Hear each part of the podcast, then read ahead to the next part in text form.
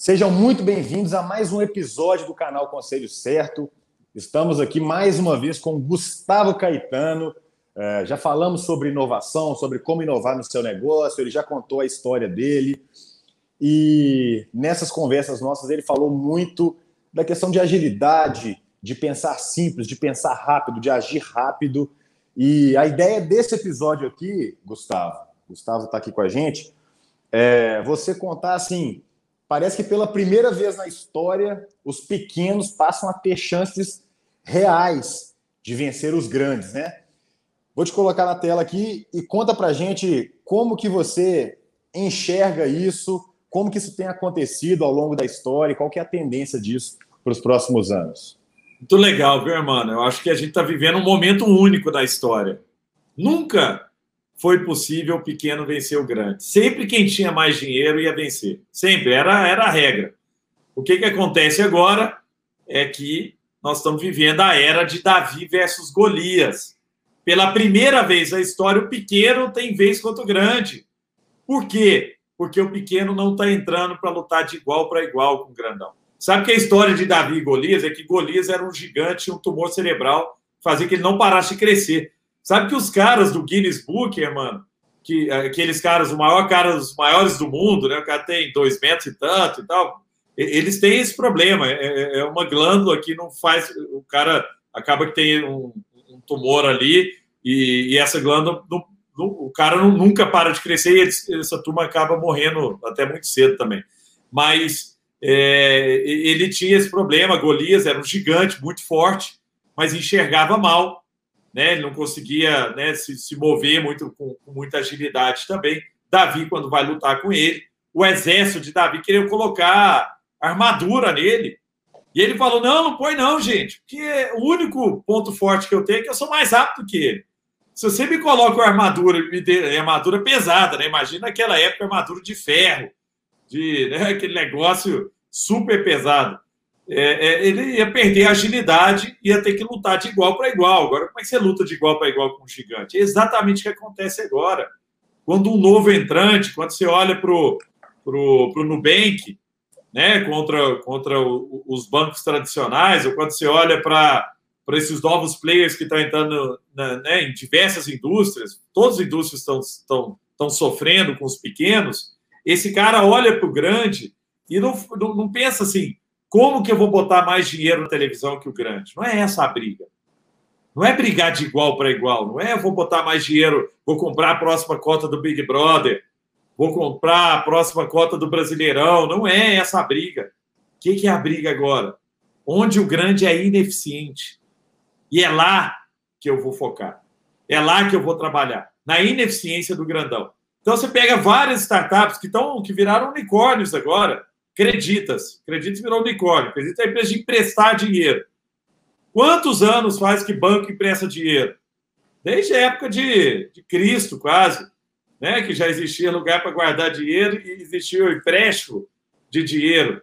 Então, quer dizer, é um negócio super antigo. Esse cara reinventou a indústria, não. É o que a gente já falou no outro episódio. Ele está simplificando.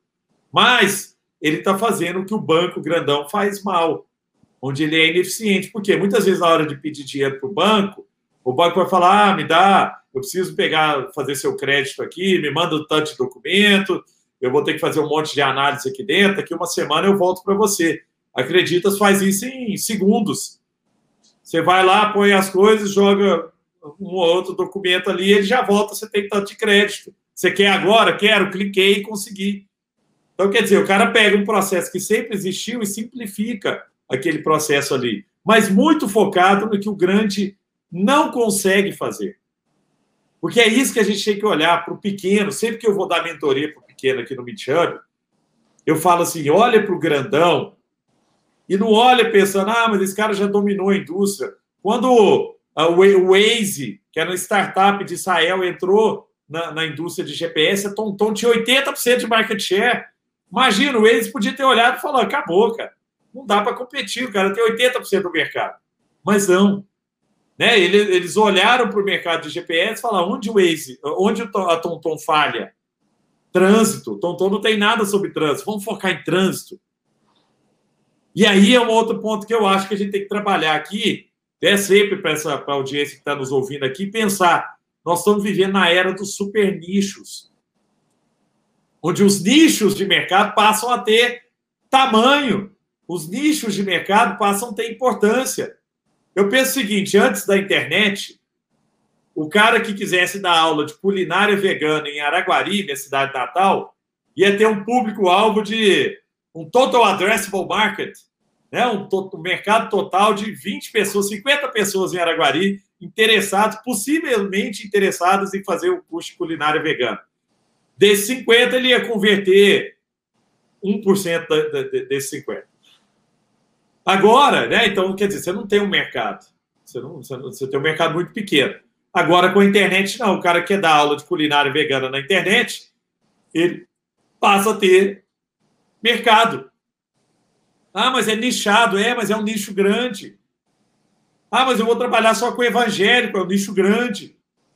Não, eu vou trabalhar só com, com quem quer né, é, produtos sustentáveis. Tem muita gente que quer. Então dá para competir por nichos. Por quê? Porque o grande não consegue dar esse passo para trás. O grande não consegue falar, não, eu sou um banco. Não, um dia estava com o presidente de um banco grande, um dos três maiores bancos do Brasil, estava almoçando com ele, e ele falou assim: Gustavo, imagina que nós somos um tubarão. Só que tem um monte de sardinha comendo a gente. O serviço, o banco tem 40 serviços. Cada serviço que o banco tem, por exemplo, ah, nós temos serviço de seguro. Tem 200 startups focadas só em seguro. Só que aí tem gente focada em seguro para idoso, tem gente focada em seguro para carro, tem gente focada em seguro para celular, tem gente. Então, quer dizer, tem muita especialização. Quanto mais especialista a gente for, quanto mais focado e especialista a gente for, maior a nossa proposta de valor. Quanto mais genérico a gente for, tipo assim, ah, não, o meu diferencial competitivo não tem, eu, eu vou competir fazendo de tudo para todo mundo. Menos chance eu tenho de dar certo.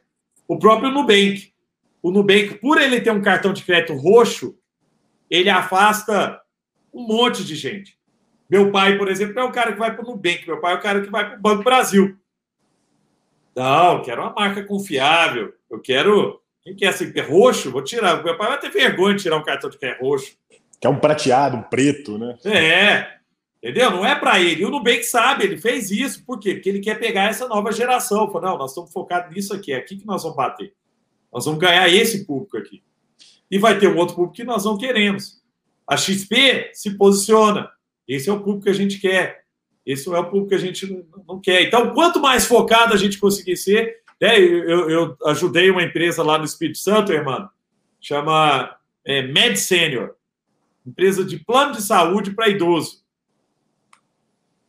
Esses caras focaram só em idoso. Pensa o seguinte: todo plano de saúde não quer o idoso que, que eles fizeram? Vamos focar só em idoso. Rentabilidade lá em cima, negócio crescendo loucamente. Por quê? Foco.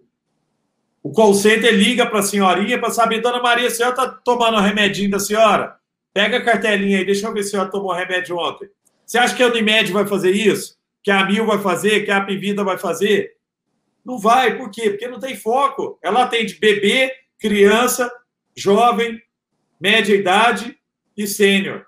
Como é que você consegue fazer uma proposta de valor única se você atende todo mundo? Então, vamos pensar muito nisso, gente. Pensar o que, que eu posso fazer muito bem feito, focado, qual nicho de mercado eu posso entrar, e depois a gente pode até usar uma estratégia de pinos de boliche, por exemplo, para ampliar. Vou começar focado nisso aqui, vou resolver bem esse problema, vou derrubar esse pino e aí vou para o próximo pino. Tudo bem, não tem problema você ir expandindo o seu core. Né? Mas o, o, o, problema é quando a gente já nasce querendo fazer de tudo para todo mundo. Imagina no, aqui no Meet Hub, e eu lembro das primeiras propostas do, do, do Meet Hub, era ser muito mais amplo. E vai ser.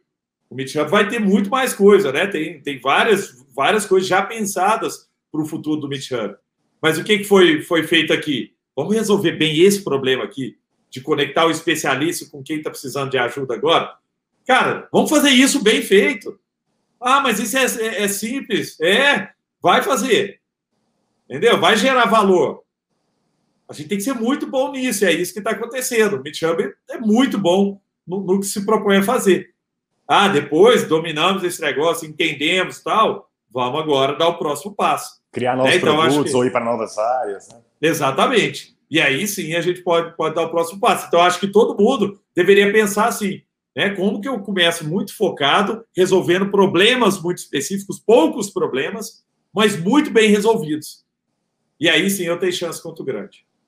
Gustavo, é muito legal escutar esse papo seu e parece que você assistiu o nosso episódio com o João Branco, cara. A gente fez um episódio com ele que acho que o mais legal do, do nosso canal aqui né, essa troca de experiências. E assim, eu fiz uma pergunta para o João que é: o João é CMO do McDonald's, né, o João Branco.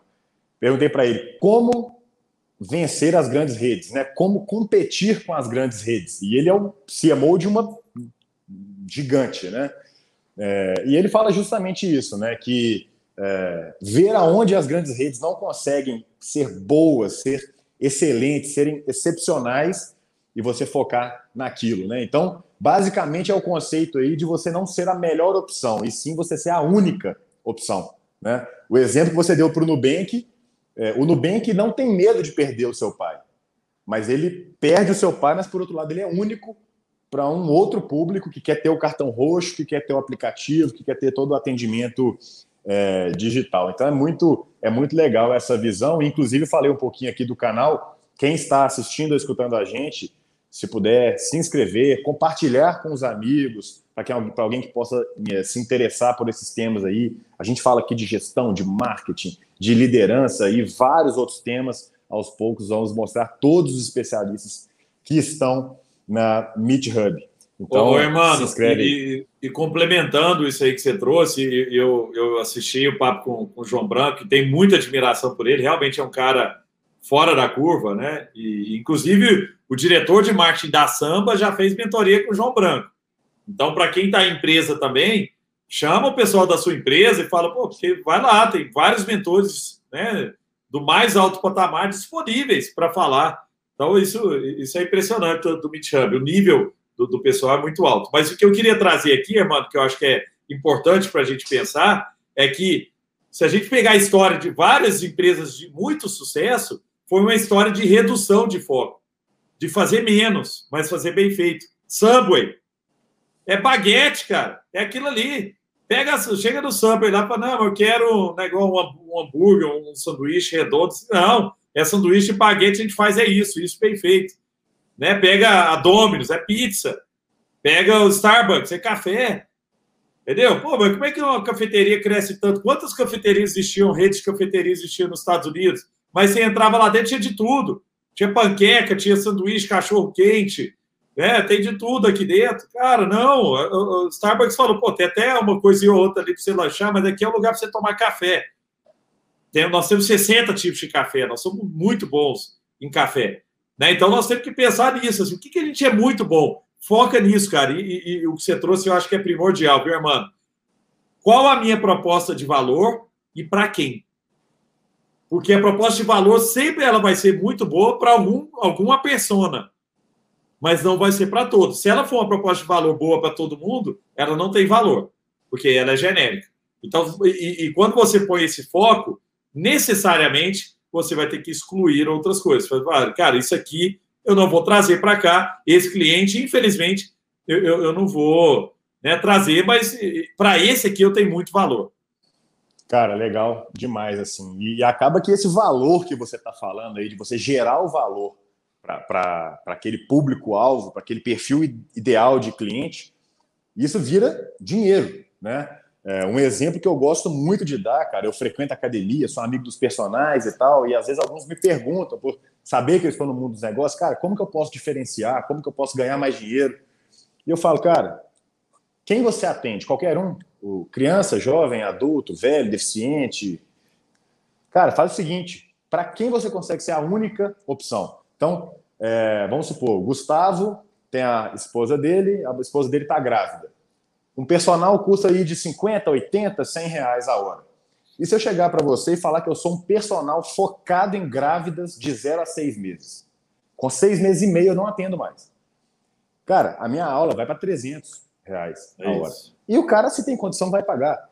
Pô, eu sou especialista em idoso que tem tal, tal e tal e tal doença, por exemplo, ou tal e tal e tal é, deficiência ou algum problema, você se torna a única opção, que foi o que a gente falou aí ao longo do, do, do nosso papo. E você contou muito da sua história e no próximo episódio eu quero saber de você qual o conselho que você gostaria de ter escutado. Talvez isso que a gente falou hoje de ser a única opção, talvez seja um dos conselhos, né? Mas isso é papo para o nosso próximo episódio. Gustavo, muito obrigado pela participação e vamos nessa, hein? Valeu, irmão. Bom estar com você aqui com a turma mais uma vez. Um abraço e até a próxima, pessoal. O próximo episódio está imperdível. Valeu!